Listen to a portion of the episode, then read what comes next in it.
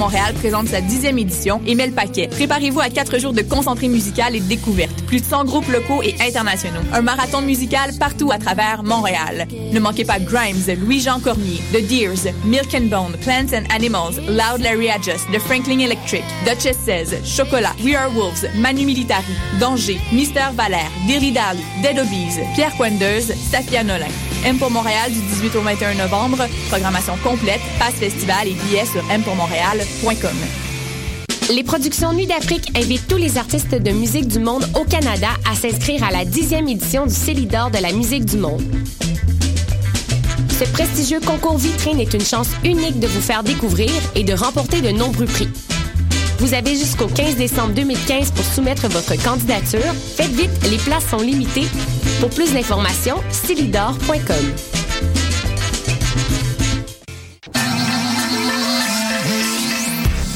RIDM. 140 films, deux rétrospectives, Des ateliers, des rencontres des installations, des soirées festives, et une salle interactive. le meilleur du cinéma du réel. La 18e édition des rencontres internationales du documentaire de Montréal. Du 12 au 22 novembre. Mondial Montréal, c'est une occasion festive de se rassembler sur des rythmes endiablés aux sonorités métissées. Cette année marque le cinquième anniversaire de l'événement et il fait de ça, globalement parlant, avec des artistes venant de l'Algérie, du Madagascar, d'Israël, du Brésil, du Chili et plus. Alex Cuba, Samito, Florent Volant, Awa, Nano Stern et plus feront vibrer Montréal. 4 jours, 7 salles, 12 pays, 34 artistes, offrez-vous un voyage autour du monde sans pour autant quitter le centre-ville. Pour des renseignements sur les après-midi gratuits, billets et plus, visitez mondialmontréal.com. Vous écoutez Choc pour sortir des ondes.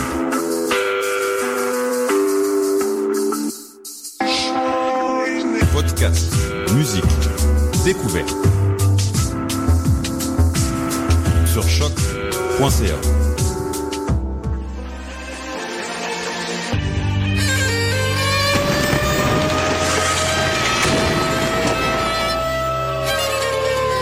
car la guerre est toujours la sanction d'un échec.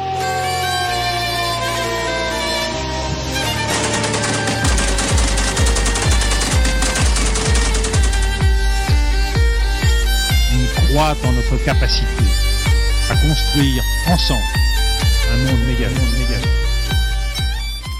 Bon, début d'après-midi, chers auditeurs. Euh, Toute l'équipe de Plein Feu est présentement en studio à mes côtés pour une quatrième édition de votre émission de vulgarisation des conflits armés à travers le monde. Restez à l'écoute, c'est le temps de Plein Feu, édition du 18 novembre. Bonne émission.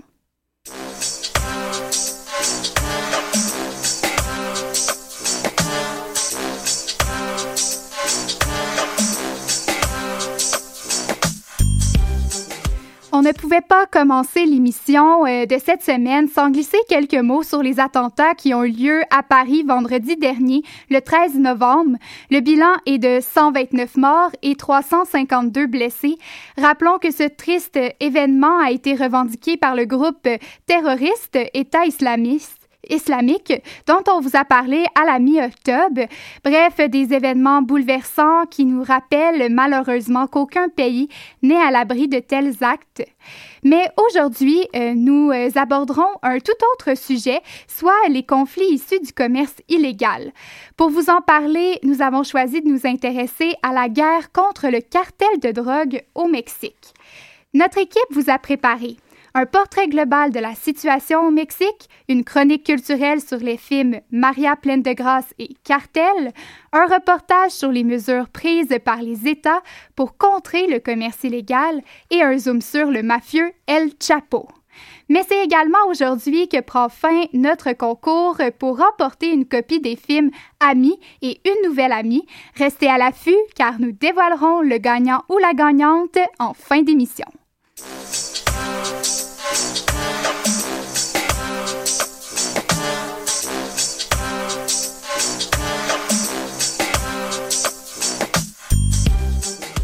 Comme à l'habitude, nous débutons l'émission avec une mise en contexte. Vicky euh, François et Noémie Laurando, vous vous êtes penchés sur la situation au Mexique. Bonjour les filles. Bonjour.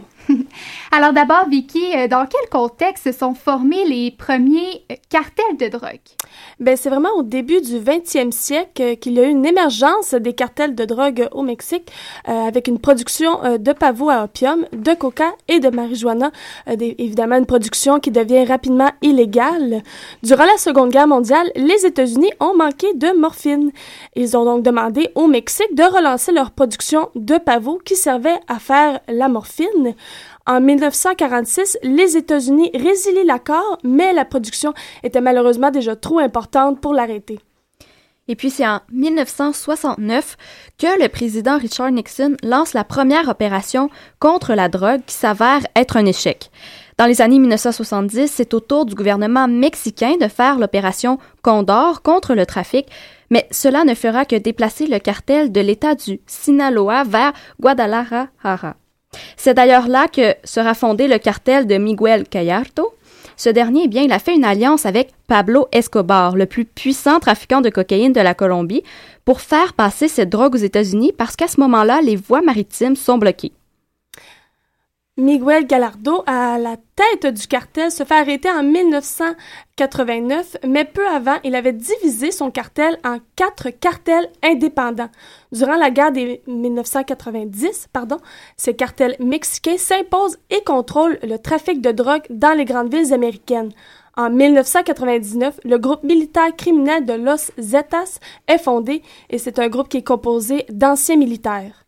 J'imagine justement que ce groupe militaire a mené à l'éclosion de violence dans le pays, mais euh, depuis quand le conflit armé est en cours au Mexique? Officiellement, Isabelle, c'est depuis le mois de décembre 2006 qu'une guerre est enclenchée. Selon les mots prononcés par le nouveau président Felipe Calderón de l'époque, parce que il y a une implication massive de l'armée mexicaine dans la lutte au cartel. Ceci a permis des saisies de dizaines de tonnes de cocaïne et des milliers d'armes, en plus de la destruction de champs de cannabis et de pavots. Depuis 2008, on remarque un accroissement de guerres et de territoires et d'attentats. Euh, en 2009, les autorités évaluent à 36 000 militaires et policiers qui luttent contre 100 000 membres des cartels de drogue mexicains et de Los Zetas. Au moins 138 000 personnes ont été assassinées au Mexique depuis 2006, un chiffre assez important. J'ai fait euh, un, petit calcul avec Statistique Canada. Ici, depuis 2006 au Canada, euh, le taux d'homicide ne dépasse pas les 6 000 homicides. Donc, si on compare avec les 138 000 au Mexique, on voit vraiment que c'est un chiffre considérable. Mm-hmm. oui, tu as bien raison, euh, Vicky. À ce qu'on peut voir, en fait, personne n'est à l'abri des cartels. Justement, l'an passé, un groupe d'étudiants universitaires avait été déclaré disparu, une histoire qui avait été diffusée dans les médias. En effet, le 26 septembre 2014, des étudiants ont été interceptés par la police alors qu'ils se rendaient pour manifester contre des pratiques du gouvernement mexicain dans la ville d'Iguala. Les étudiants auraient ensuite été aux prises des Guerreros Unidos, un groupe mafieux de la région. Depuis, on compte 43 étudiants disparus dans des circonstances assez nébuleuses. Et puis c'est en janvier 2015 que le gouvernement confirme qu'ils ont été assassinés sur les ordres d'un cartel de drogue qui les avait pris pour les membres d'une bande rivale. Euh, malheureusement, les restes d'un seul étudiant avaient pu être identifiés à ce moment-là. Un deuxième a été identifié dernièrement en septembre 2015. Le 26 septembre 2015, les parents des 43 étudiants euh, venus de l'État du Guerrero Sud se sont rendus dans la capitale où ils ont mené une grève de la faim de 43 heures. Euh, c'est quand même aussi 43 heures, c'est assez mhm. important sans manger. Enfin, c'était évidemment pour dénoncer la disparition de enfants. Euh, aussi, on peut dénoter que la communauté internationale, on remarque, critique et désapprouve beaucoup ces événements-là. Et ça illustre, entre autres, les liens qui existeraient partout au Mexique entre le crime organisé et la classe politique, évidemment. Bref, le Mexique vit l'une de ses plus grandes crises récentes. On parle de plus en plus de narcoterrorisme. Euh, le professeur en sciences politiques au Colegio de Mexico Ilan Bisberg explique que les cartels sont très violents et cruels dans le but de faire peur à la population pour les empêcher soit de rejoindre d'autres cartels ou bien tout simplement de se taire. Merci beaucoup, euh, Vicky et Noémie, pour euh, cette mise en contexte.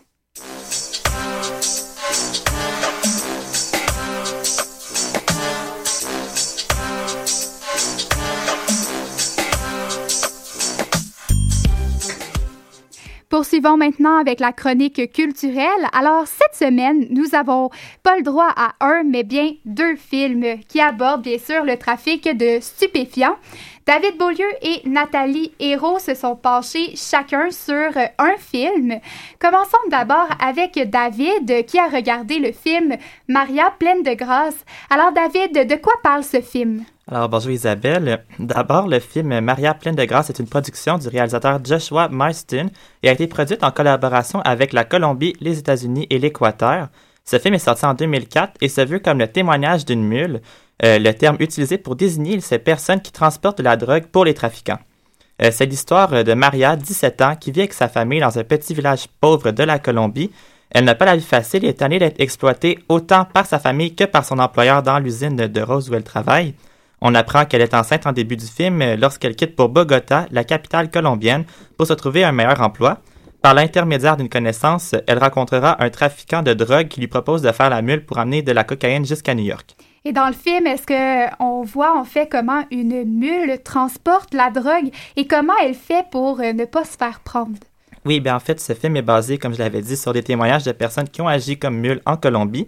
Euh, les mules doivent digérer, en fait, ingérer des dizaines de boulettes de cocaïne ou de d'autres drogues, euh, alors que le nombre exact dépend de la personne.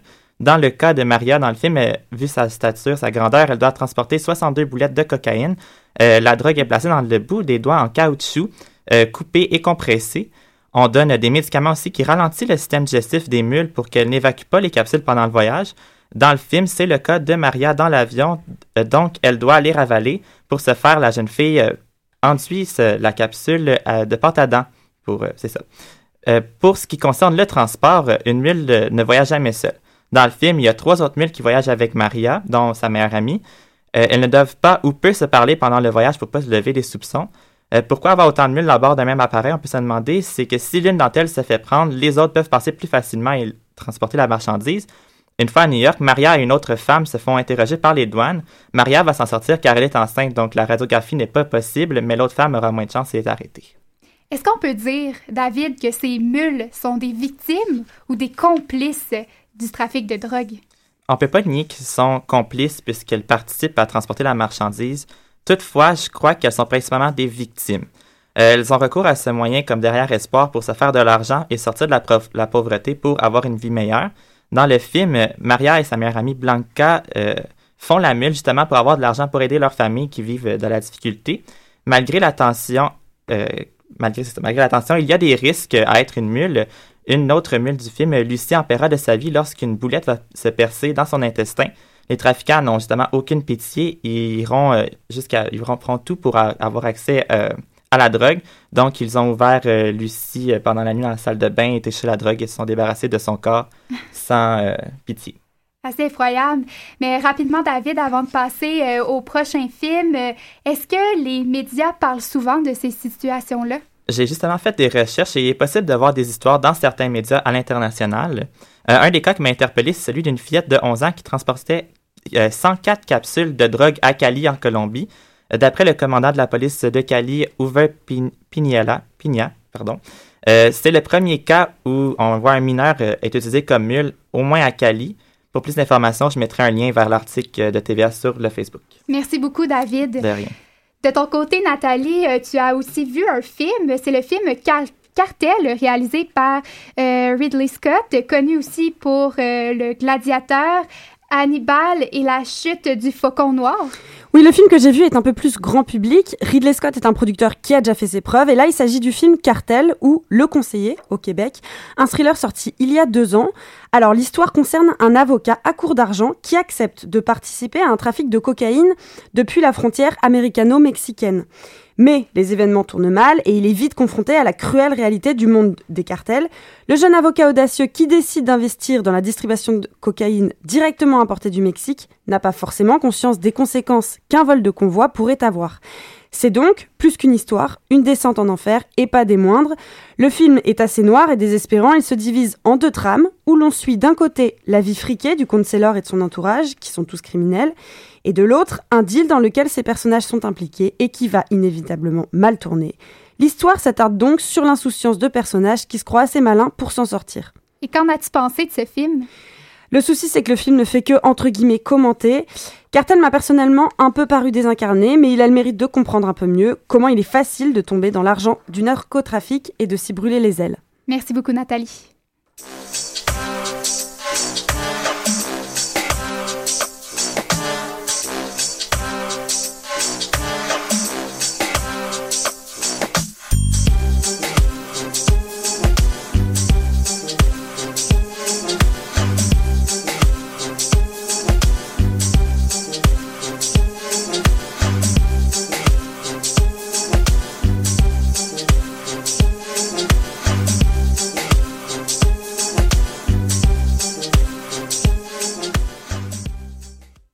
Le commerce illégal prend bien sûr plusieurs formes autres que le trafic de drogue et il survient dans plusieurs pays.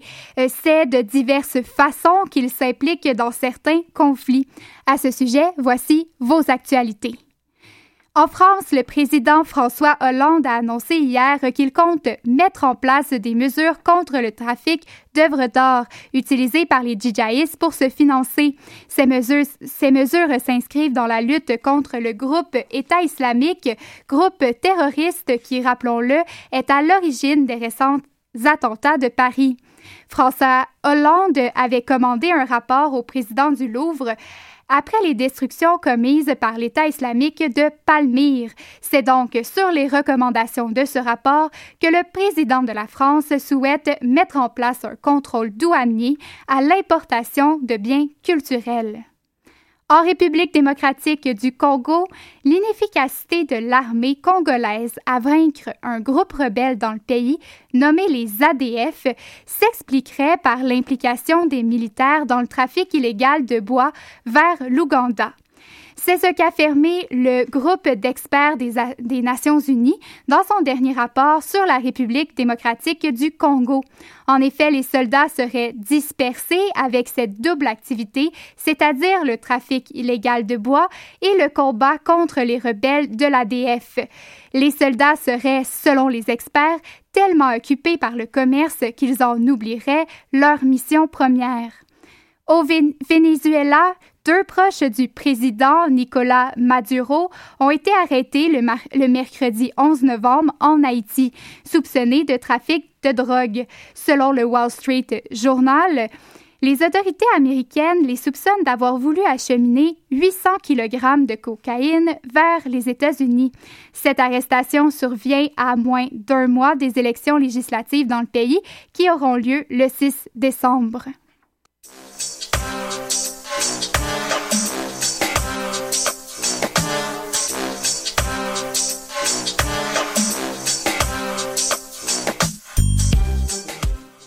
Les cartels engendrent de nombreux problèmes au niveau international. Chez nous, nous trouvons aussi ce problème, mais nous parvenons à contrer le commerce dit illégal au pays grâce entre autres aux services frontaliers canadiens. Jusqu'à présent, dans l'émission, on a beaucoup parlé de ce qui se passe dans les cartels, mais Jessica Charbonneau-Vaudeville et Shannon Pécourt, euh, qu'est-ce qui est fait pour arrêter le commerce illégal qui euh, découle notamment des cartels? Euh, bonjour, premièrement Isabelle. Bonjour. Euh, sachant que la plupart des organismes qui régulent le commerce illégal relèvent du fédéral, ils sont assez discrets en ce qui concerne leur méthode, mais on a toutefois trouvé des informations sur le sujet. Bah, d'abord, bonjour les filles. Et puis, il faut d'abord commencer par définir ce qu'on entend par la marchandise illégale. Alors bien sûr, on, on pense tout de suite à, à, tout ce qui est drogue, euh, sous toutes les formes d'ailleurs, sous toutes les formes transportables. Par exemple, pour la poudre, on trouve, euh, pour la cocaïne, on trouve la poudre, de la résine de marijuana, euh, pour les cachets comme de l'ecstasy ou, d'autres nouvelles drogues, ou encore de, des cristaux pour, par exemple, la méthamphétamine. Il y a aussi tout ce qui est contrefaçon, des faux billets, des fausses cigarettes, des faux produits de luxe, des faux médicaments, qui peuvent être d'ailleurs très très dangereux s'ils si, sont utilisés, parce que coupés par absolument on ne sait pas quoi. Il euh, y a aussi des animaux et des plantes qui sont vivants. En général, c'est des espèces, euh, des espèces protégées que des, trafiquants essaient de, transporter, par exemple pour euh, les animaux, parce qu'il y a des gens qui veulent absolument avoir des animaux protégés comme animal de compagnie. Il y a aussi dans le même registre des animaux, des produits animaux et végétaux, par exemple de la poudre de, de de rhinocéros ou alors des nageoires de requin qui sont très prisées dans certains pays et euh, qui sont bien sûr interdites euh, à la vente.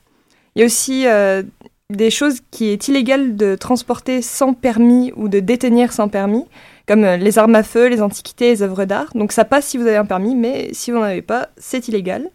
Sans permis commercial aussi, quand il y a des très très grandes quantités de marchandises, c'est quelque chose qui devient illégal, par exemple pour l'alcool ou d'autres choses. C'est une liste euh, qui n'est pas exhaustive, et puis tous les détails sur ce qui est illégal au Canada ou pas sont présents dans les textes de loi. Maintenant qu'on sait un peu ce qu'on cherche, euh, on peut se demander comment on le recherche. Jessica, tu as travaillé à l'aéroport euh, Pierre-Éliott Trudeau. Alors comment cela ça fonctionne? Euh, en fait, il faut savoir en premier lieu que le personnel de l'aéroport et les services frontaliers, douaniers et policiers ne sont pas du même département. C'est deux départements complètement séparés. Le personnel de l'aéroport euh, regroupe tout ce qui est administration, tandis que les services frontaliers s'occupent de tout ce qui est entrée et sortie aux frontières, s'occupent aussi de la sécurité nationale. Puis aussi, il faut prendre en considération qu'ils sont sous le gouvernement fédéral. Il y a trois équipes qui composent euh, le personnel de la, sécurité pardon, frontalière, c'est-à-dire euh, la sécurité frontalière de Citoyenneté et Immigration Canada, euh, l'Agence canadienne d'inspection des aliments, ainsi que tout ce qui est euh, les inspecteurs de douane de l'Agence des douanes et du revenu du Canada. Euh, tous ces services-là euh, sont presque dans tous les aéroports internationaux, mais c- en tant que tel, leur travail, c'est vraiment de maintenir la sécurité nationale et publique.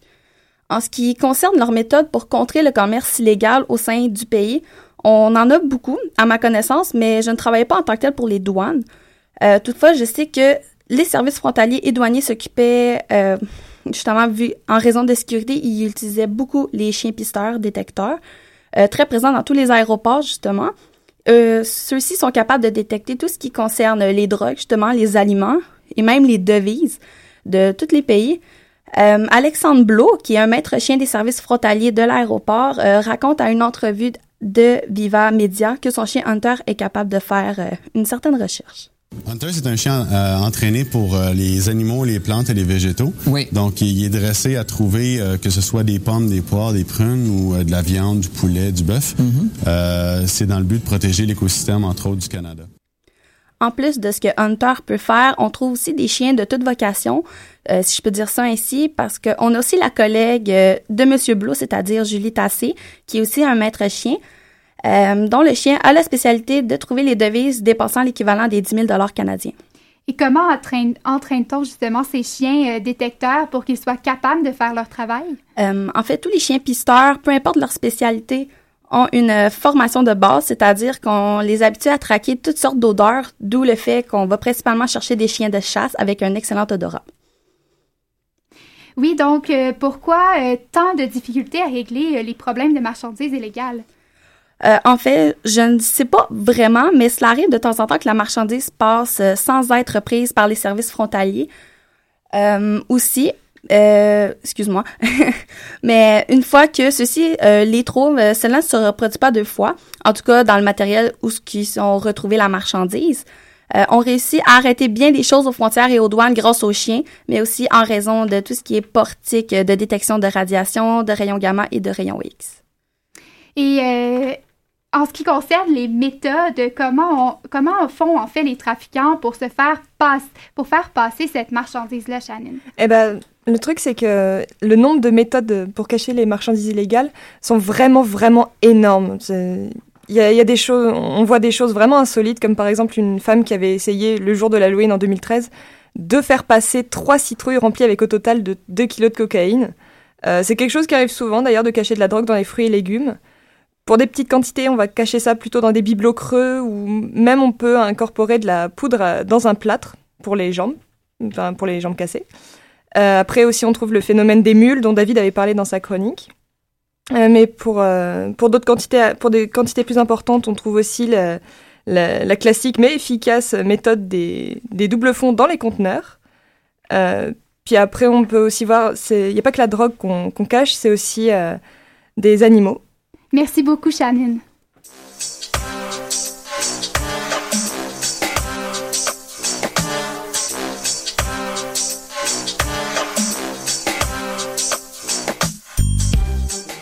Lorsqu'on pense à la contrebande, on s'imagine souvent des films euh, remplis d'action comme on a vu précédemment. Pourtant, ces scènes sont souvent inspirées de faits vécus. Il arrive euh, qu'à certains moments dans l'histoire, des narcotrafiquants deviennent célèbres. Aujourd'hui, Amélie, tu nous parles justement d'une de ces célébrités. En effet, Isabelle, je vous offre un zoom sur ce monsieur Joaquin Archivaldo Guzman Loera, pardonnez mon accent, mieux connu, mieux connu sous le nom de El Chapo. Euh, je suis sûre que pour plusieurs de nos auditeurs, tout comme nous en studio, en studio ce nom-là euh, nous dit quelque chose. Oui, je suis certaine. Rappelez-vous, cet été, le 11 juillet, plus euh, précisément, on nous avait annoncé aux nouvelles une évasion de prison au Mexique. Un certain homme mexicain qui se surnomme lui-même El Chapo Guzman ou le Petit Guzman, qui lui est dû à sa petite taille de 1m67. Une évasion bien particulière assez particulière. En effet, Isabelle, il s'est évadé le 11 juillet 2015 à l'aide d'un tunnel de plus de 1,5 km à 10 mètres de profondeur. Justement, écoutons un court extrait d'un reportage de France 24 qui décrit euh, son évasion à partir de sa cellule.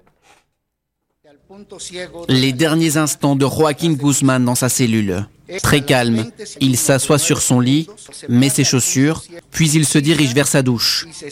Pour des raisons d'intimité, la caméra ne peut filmer cette partie de la cellule. Soudain, El Chapo disparaît. Il vient tout juste de s'évader.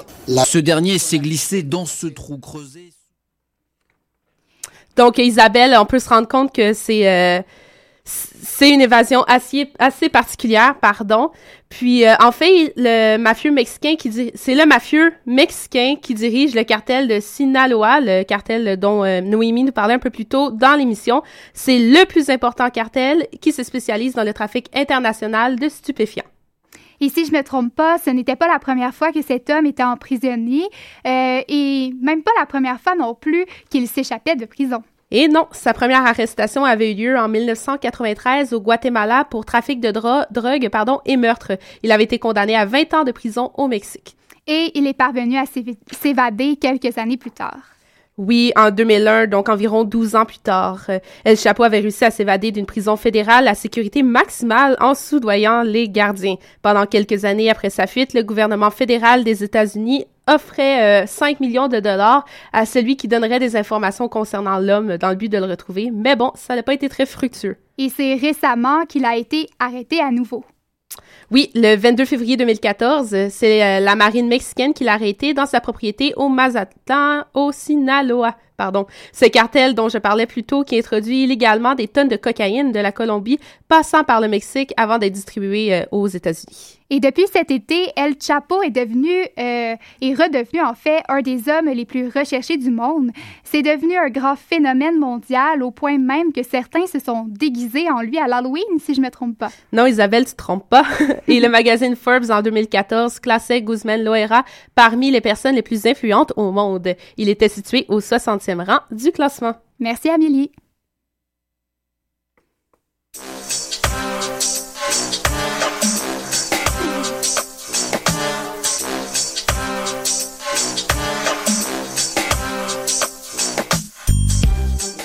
L'émission d'aujourd'hui sur le commerce illégal tire à sa fin. J'espère que vous comprenez mieux la situation au Mexique et les différents enjeux du commerce illégal. C'est maintenant le temps de dévoiler le gagnant ou la gagnante de notre concours. Merci à tous ceux qui ont participé. Alors, la paire de DVD sera remis à Brigitte Arguin. Euh, on contactera en fait Madame Arguin dans les prochains jours pour lui remettre son prix. Je tiens à remercier euh, nos collaborateurs. D'abord, Noémie Laurando, Jessica Charbonneau-Vaudeville, Shannon Pécourt, Nathalie Hérault, David Beaulieu, Elisabeth Séquin et Amélie Drasse à la régie. Sur ce, Plein Feu revient dans deux semaines, soit le 1er décembre dès 13h sur Choc. Merci d'avoir été des nôtres.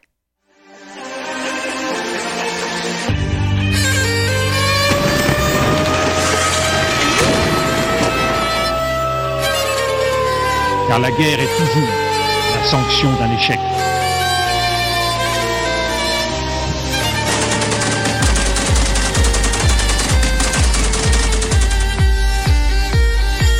On croit en notre capacité à construire ensemble un monde méga, monde méga.